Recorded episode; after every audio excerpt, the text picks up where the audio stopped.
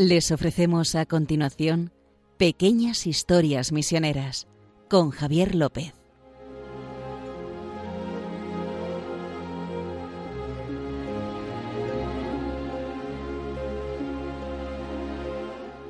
Bueno, aquí estamos en Radio María y estamos en Pequeñas Historias Misioneras. Como siempre me acompaña mi compañero Justo Amado, director de Press, ¿qué tal? ¿Cómo estás? Muy bien, muy bien, con ganas de contar una nueva pequeña historia misionera. Aquí estamos, pues eso, un día más para contarles estas pequeñas historias misioneras que les acostumbramos a traer, estas anécdotas de los misioneros que pasan por las obras misioneras pontificias o nos escriben o nuestro compañero Justo se saca del baúl de los recuerdos. Eso que es, que tiene a sus espaldas más de 13.000 noticias. 13.000, ¿no? Sí, sí, casi 14.000 ya. Casi 14.000 noticias ya. Entonces les contamos, pues eso, creemos que es un momento de contarles esas pequeñas anécdotas que nosotros y nuestro, sobre todo nuestro compañero Justo conoce y sabe, ¿no? Saben que tienen también una forma de colaborar, eh, si quieren hacerlo a través de un correo electrónico que es historiasmisioneras.radiomaria.es o escuchar los podcasts que ya hemos hecho, porque llevamos ya 32 capítulos, si no me confundo, si no me corrige mi compañero Justo, este es el número sí, 32, sí, sí.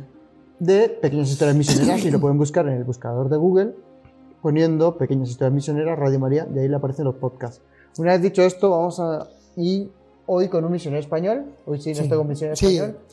Es un misionero español, eh, bueno, siglo XIX, aunque, bueno, eh, inicios del XX, ¿no? Es, eh, se llama, y es muy famoso, los, las personas que ya han ido a Tui han visto su estatua, su estatua seguro, se han visitado la hermosa ciudad de Tui ya ¿eh? Pues ahí está. Ah, pues yo creo que he estado ahí. Sí, en la plaza, la en la plaza de Inmaculada está la, la, estatua de Rosendo Salvado. ¿Quién es? Pues es un monje y un misionero, porque es un monje benedictino. Hoy hablamos de los benedictinos. Qué bien, sí, sí. Hoy, hoy, hablamos de un, y de un misionero de estos, de los top 100, ¿sabes? De estos que son eh, arrebatadores y además eh, que aman la misión hasta, hasta la locura, ¿sabes? Aman el llevar el mensaje de Jesús y, lo, y lo, aman hasta la locura.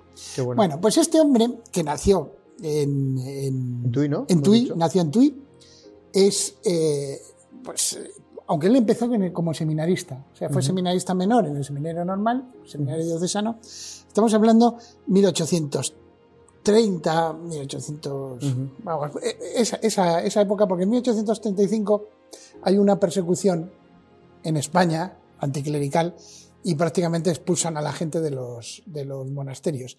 Él, como decía, era seminarista menor, pero sintió la vocación benedictina y se metió en un convento que estaba de los benedictinos que estaba en Santiago de Compostela. Y allí una cosa que le gustaba mucho era la música y aprendió a tocar el órgano, algo maravilloso. Pero bueno, el caso es que en 1835 prácticamente expulsan a toda la gente, él se estaba formando para ser sacerdote, expulsan del monasterio y él sigue formándose en su casa para ser sacerdote. Pero ve como, como ve que la cosa no se arregla en España, pues pide permiso, escribiendo una carta, para incorporarse a un monasterio en Nápoles, a un monasterio benedictino. el monasterio se llama La Cava. Entonces, bueno, pues le dicen que sí, que se va, y se va, se va nuestro, nuestro querido eh, Rosendo, se va allí con otro amigo suyo, que también se estaba formando, que era benedictino. Que además, irá, esto siempre, vamos, se van a ir juntos. Que el nombre es, eh, del otro, fíjate, no me lo sé, es... ¿Quieres que te ayude? Eh, lo tenemos aquí en el... Sí, te he dado, te he dado un texto. Benito Serra, José ah, Benito Serra. Es muy importante porque él se irá con, con él, con, con Rosendo, se irán de misioneros nada menos que a Australia. Aquí al lado, ¿no? Sí. O sea, tenemos que pensar que en, en 1830 y 1630 más o menos la, duración de los viajes, de, los viajes era prácticamente la misma. Y de hecho, eh, él quería ser misionero, pero claro, es un monje benedictino. Pero bueno, resulta que habla con sus superiores y dice, tengo que ir a Roma a arreglar unos papeles de, esto de, de Galicia y tal, todo este, este lío que tengo. Entonces le permiten ir a Roma, pero el tío cuando está en Roma se escapa y va a propaganda fide, a la congregación de propaganda FIDE, la, el dicasterio para la evangelización que es ahora. La, a la congregación de las misiones. Se presenta allí, dice, yo me quiero ir de misionero, yo me quiero ir de misionero. Entonces, ¿qué ocurre? Que precisamente en ese momento había un misionero inglés que estaba preparando, inglés, ¿eh? Estaba preparando una expedición a Australia. Estaba preparando una expedición misionera. No tenía muy claro todavía en propaganda FIDE qué iban a hacer, porque había una diócesis gigantesca que se llama Sydney, la única diócesis católica que cubría toda Australia, entonces no tenían muy claro qué iban a hacer. Pero bueno, le dicen, vale, pues que, que, partan. y entonces, y, estos dos españolitos que se quieren sumar, pues que está bien, vaya. esto no habían avisado en su convento, en el convento de Nápoles. Pero no habían pedido permiso para No, nada, nada. Entonces, bueno, se armó un poco de, lío. Ya le dijeron, oiga, eh, la próxima vez avisa. Que allí no tenemos convento benedictino todavía. la próxima vez avisa. Pero bueno, pero él no, él dice que quiere ir allá y fundar, eh, como, además como monje benedictino, o sea, no.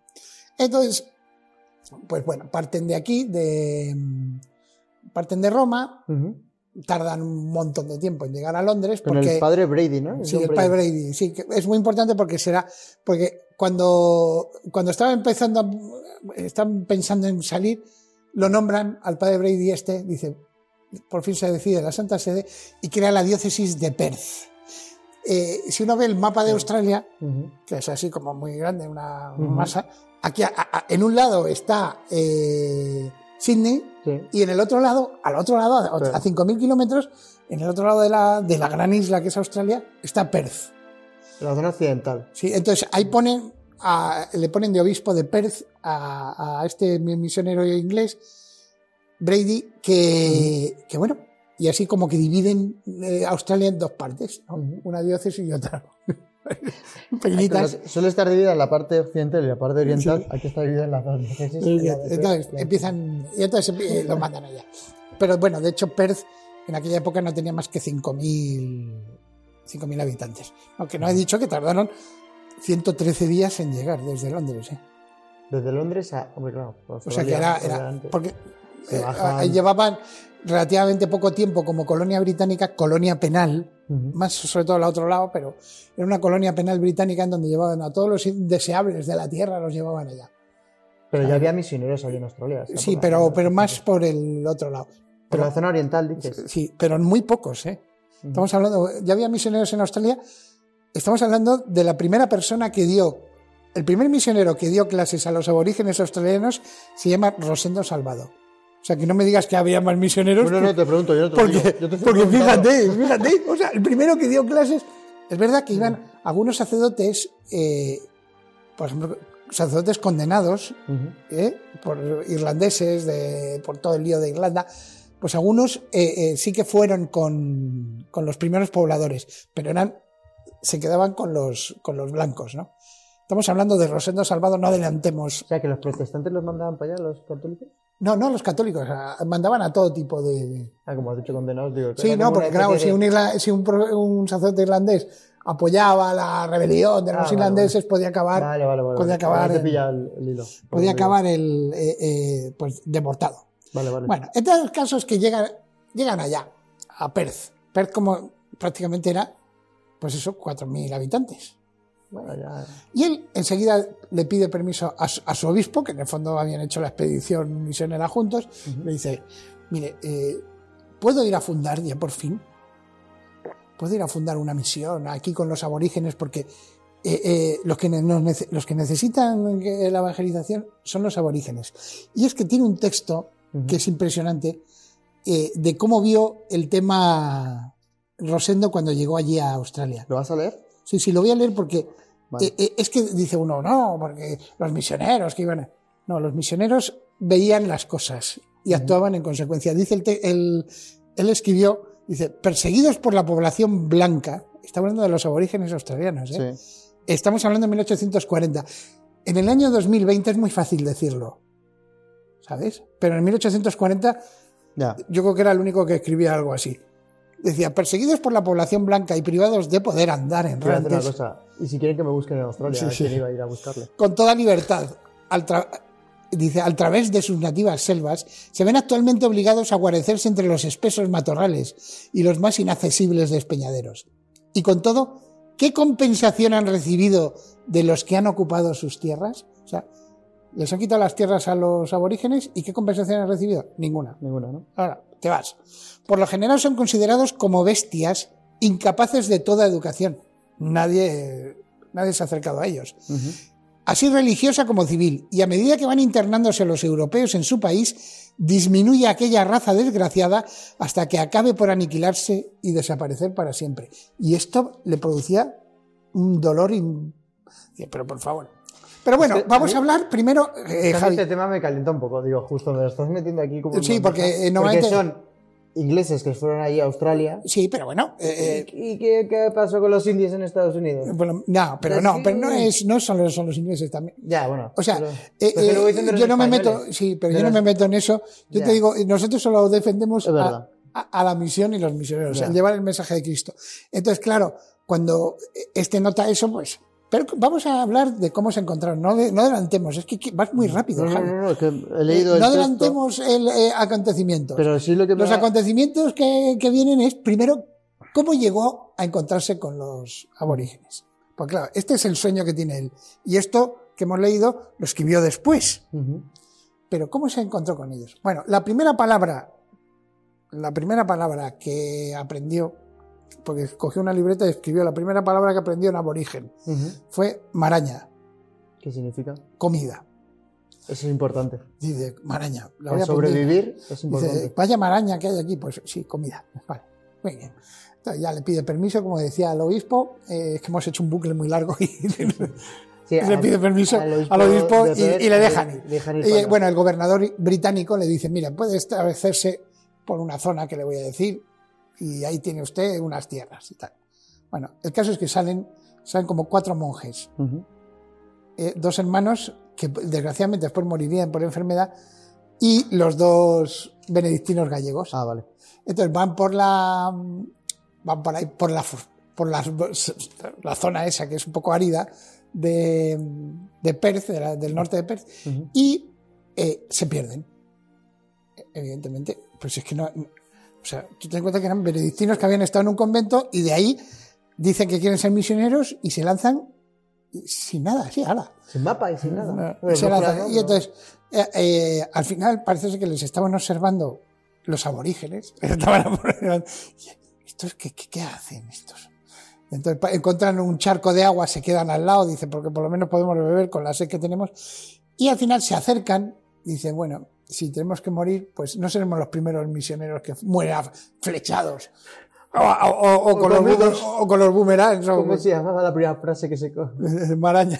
Maraña. no, pero precisamente empieza a hablar con él, empiezan, intentan comunicarse, y dicen Maraña, Maraña. Los otros entienden, y al final, como eh, lo que ocurre es que los aborígenes salvan a los misioneros y le dan de comer. ¿En serio? Sí. Y así empieza la primera misión. Pero ¿qué ocurre? Que pues no dejaban de ser católicos, monjes, pues les quitaron esas tierras. El gobernador inglés dijo, fuera de ahí, y les dieron otras, y tuvieron que volverse a desplazar. Cuando habían establecido una pequeña misión. Una pequeña misión. ¿no? Eh, entonces, y entonces ya por, eh, establecieron, los cambiaron de sitio, eh, él se dio cuenta, él que tocaba el órgano, acuérdate, dice, no tenía, no tenía dinero, y entonces dice, y necesito muchas cosas para esta misión. No pasa nada. Voy a Perth y hay, como en las películas del oeste, lo del salón que está ahí tocando las bailarinas ahí con los pies, pues el monje. La película del oeste, sí. Pues eh, Rosendo tocando el piano eh, en el salón, recaudando dinero tocando el piano. ¿En serio? Sí, así recaudó una pasta. Hizo, hizo un concierto, pero parece ser que también se iba ahí al, al salón a, a, a, tocar el, el, piano y como lo tocaba muy bien, porque es que era Además es que había estudiado con un tal Copa, que era el mejor organista benedictino de su época, vamos. O sea, ah, que era... No, no creas que era un musiquito ahí de tocar cuatro notas, era... ¿Qué decimos siempre en el programa? Que todos los misioneros tienen algún don, algo especial. Sí, pues este era, sacan esta era la música, que, que sobre todo le sirvió para sacar pasta, así de sencillo. Le pagan, dice, ¿queréis un concierto? Hay que pensar que estamos en 1840 que no hay música, ¿no? nadie se pone un disco ahí para, escuchar. Pues alguien que tocara era maravilloso, sobre todo teniendo en cuenta que muchos de los colonos de la, de la Australia de aquella época, pues eran indeseables, que, que, que, los pobres igual habían tenido una infancia terrible, etcétera, y allí se podían establecer y comenzar una nueva vida. Entonces, bueno, el caso es que tocando, pues sacó la música, y entonces por fin se decidió con, eh, con su amigo. Y Rosendo van pegados. Sí, con, con, su amigo se decidió a, a fundar bien la. y lo llamó Nueva Norcia, New Norcia, en inglés. Norcia es Nursia. El Norcia en italiano es el sitio de la vocación y de, donde nació San Benito. Entonces, pues dice, ahí nació la, orden benedictina, nació ahí. Entonces crea una nueva Norcha en otro continente. Y, de hecho crea una abadía, crea una basílica, o sea, una, pero de verdad. Sí, sí, no, se puso a construirlo. Eh, de todas maneras, eh, parece que los aborígenes estaban siempre con él.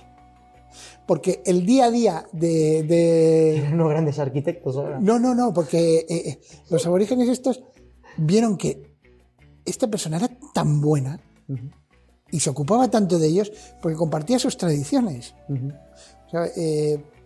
parece que todos los días, independientemente de, que fuera sábado, domingo, etcétera, y de las obligaciones que tiene como benedictino, que tienen el rezo de, del oficio divino cantado en la manera.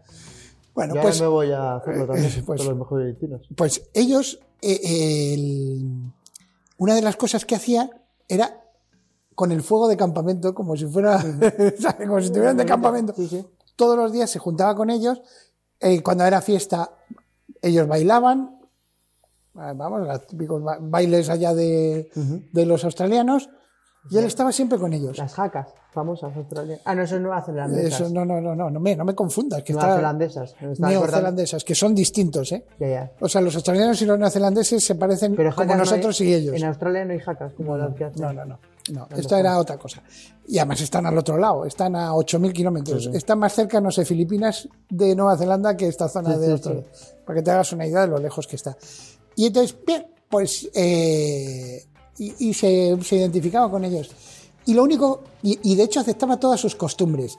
Evidentemente, lo que no, hace, lo que no aceptaba, la costumbre que enseguida estirpó, fue que a las chicas se las obligara a casarse. Si la niña no quiere, no quiere. no, no es no, ¿no? Vale, creía que era algo más duro, digo, porque no, no, no, cosas, digo, no, no, no, esto era parece ser que fue contra una de las cosas contra las que más luchó.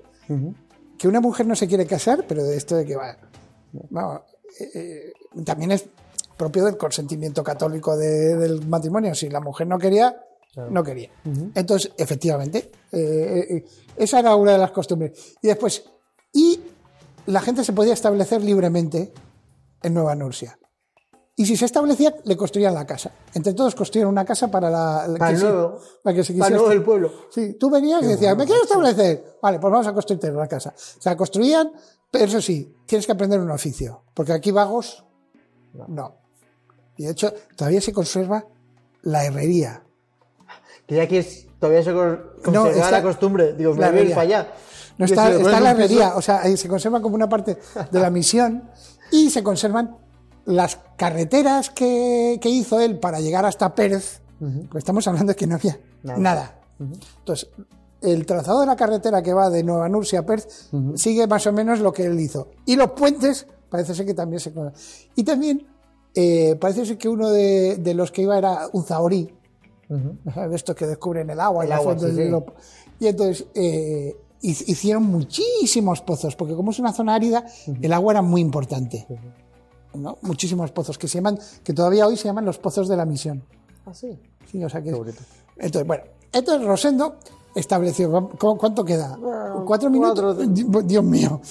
Cuatro minutos. Pero, entonces, Rosendo estableció todo esto, hizo un convento, pidió a Roma, por favor, que hicieran un noviciado para las vocaciones estas. Fue a Roma, participó en el Concilio Vaticano I. ¿Ah, sí? Como obispo. ah, se hizo obispo. Claro, bueno, sí, claro, es que no, va a ser obispo. Es que no, no eh, la verdad es que tuvo un poco de, roce con el, con la diócesis de Perth y encima le quitaron a su amigo, al otro, Pero lo hicieron obispo auxiliar de Sydney, del otro lado. Ah, que a Brady. Hicieron de otra, otra diócesis de otra Victoria, que se llamaba Victoria, le, hicieron eh, obispo. Y después tuvo un roce con el Brady este, con el, con el obispo, porque, claro, es que también en Perth había, la diócesis de Perth eran los benedictinos que estaban por ahí rodando y creo que tres o cuatro sacerdotes. Entonces, por favor, necesito gente. Y este, no, no, yo estoy con los aborígenes. Y entonces, bueno, al final, y el, y, el Papa, eh, el Papa de aquella época le, le, parece ser que le apreciaba tanto que eh, creó una abadía. O sea, una especie como una especie de diócesis que solo fuese la abadía con toda esa zona de que solo duró mientras estuvo Rosendo como abad. Luego se fue ya. Luego ya se incorporó a Perth. ¿no? pero la abadía sigue estando allí. Sí, lo que son los edificios, ya no hay monjes. Ya no hay monjes. Pero, y también está un centro de seguimiento de la de la, del espacio europeo, ¿sabes? De los de satélites y de cohetes ah, europeos. Hay una antena allí que parece ser... no de la NASA, sino... no, no, de la, de la, de la, de, allí de... la CESA, que es, o sea, de la europea, de la... Ah, vale, vale. Para que sepas que, vamos, que es un sitio que no es... Y también llevó olivos, vides, y de hecho los vinos de, la, de allí, de Nueva Nursia, todavía son de los mejores vinos de, de Australia, porque adaptó, sí, adaptó, no sé si era albariño, pero bueno. Yo estaba pensando, digo, pero puede, ser, ¿eh? Con vino. Puede ser que, que el, el, vino este tenga raíces albariñas. Bueno, tiene, pero, tiene costra también. Sí, entonces eh, adaptaron el olivo, aceite de oliva, adaptaron eh, vides, llevaron muchos cultivos y llevaron también, porque al final el gobernador inglés se dio cuenta de que este era máquina y les dio muchísimas más tierras y de hecho casi, no sé si fueron 2.000 acres, o sea, como mil hectáreas para ganado, porque también introdujo ganado. Y después, o sea, lo, lo que él buscaba con los aborígenes es que no estuvieran literalmente desnudos ante los colonizadores. O sea, que supieran que tienen derechos y la educación que les daba iba, tenéis que aprender a, leer y escribir. ¿Por qué?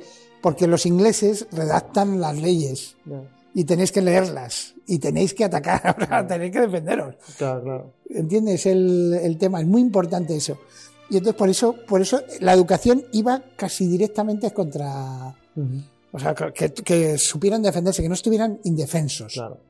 contra los colonizadores, etc. Justo, nos da tiempo, como mucho, alguna anécdota más de Rosendo, porque ya se nos acaba el tiempo y hemos hecho un resumen muy avanzado de su vida. ¿Hay algo que quieras destacar o lo dejamos? No, o sea, murió en 1900, para que sepan que más o menos el, orden de, y, había logrado que muchos aborígenes, varios, se hicieran benedictinos, o sea, tuvieran vocaciones. Ah, sí, hubo vocaciones benedictinas de aborígenes. Sí, o sea, que uno dice, no, porque tal, los misioneros.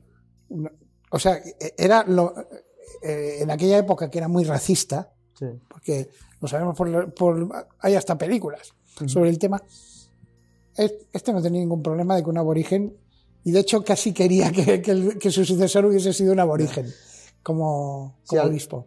Sí, a lo que iba antes cuando te he interrumpido con lo de con, el escrito que has leído, que es muy bonito, que me recuerda a lo que hacía Fray Bartolomé de las Casas o San Junipero Serra, que se preocupaban por esas personas sí y que luego haya gente que ataque la civilización que ha hecho la iglesia, todo lo que ha hecho la iglesia, o que sea sido igual que, los colonos y han arrasado con esa gente.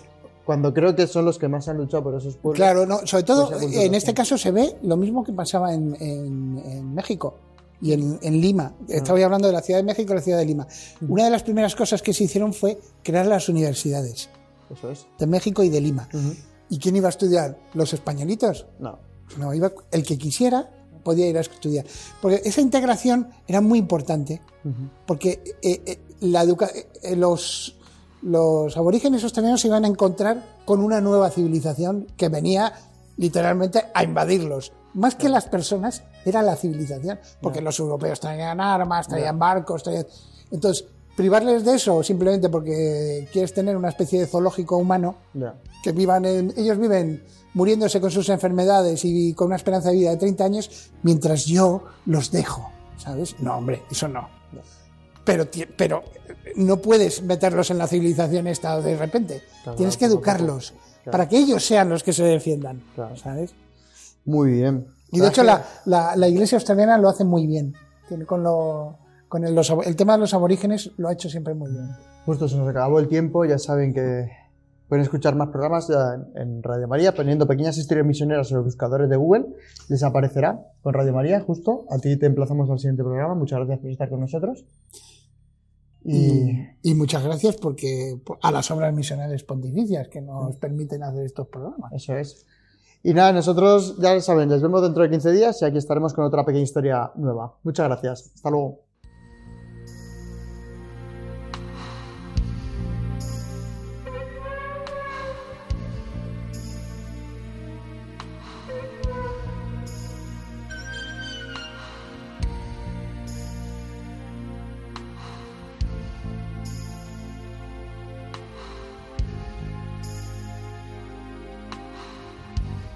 Han podido escuchar en Radio María Pequeñas Historias Misioneras, un programa dirigido por Javier López.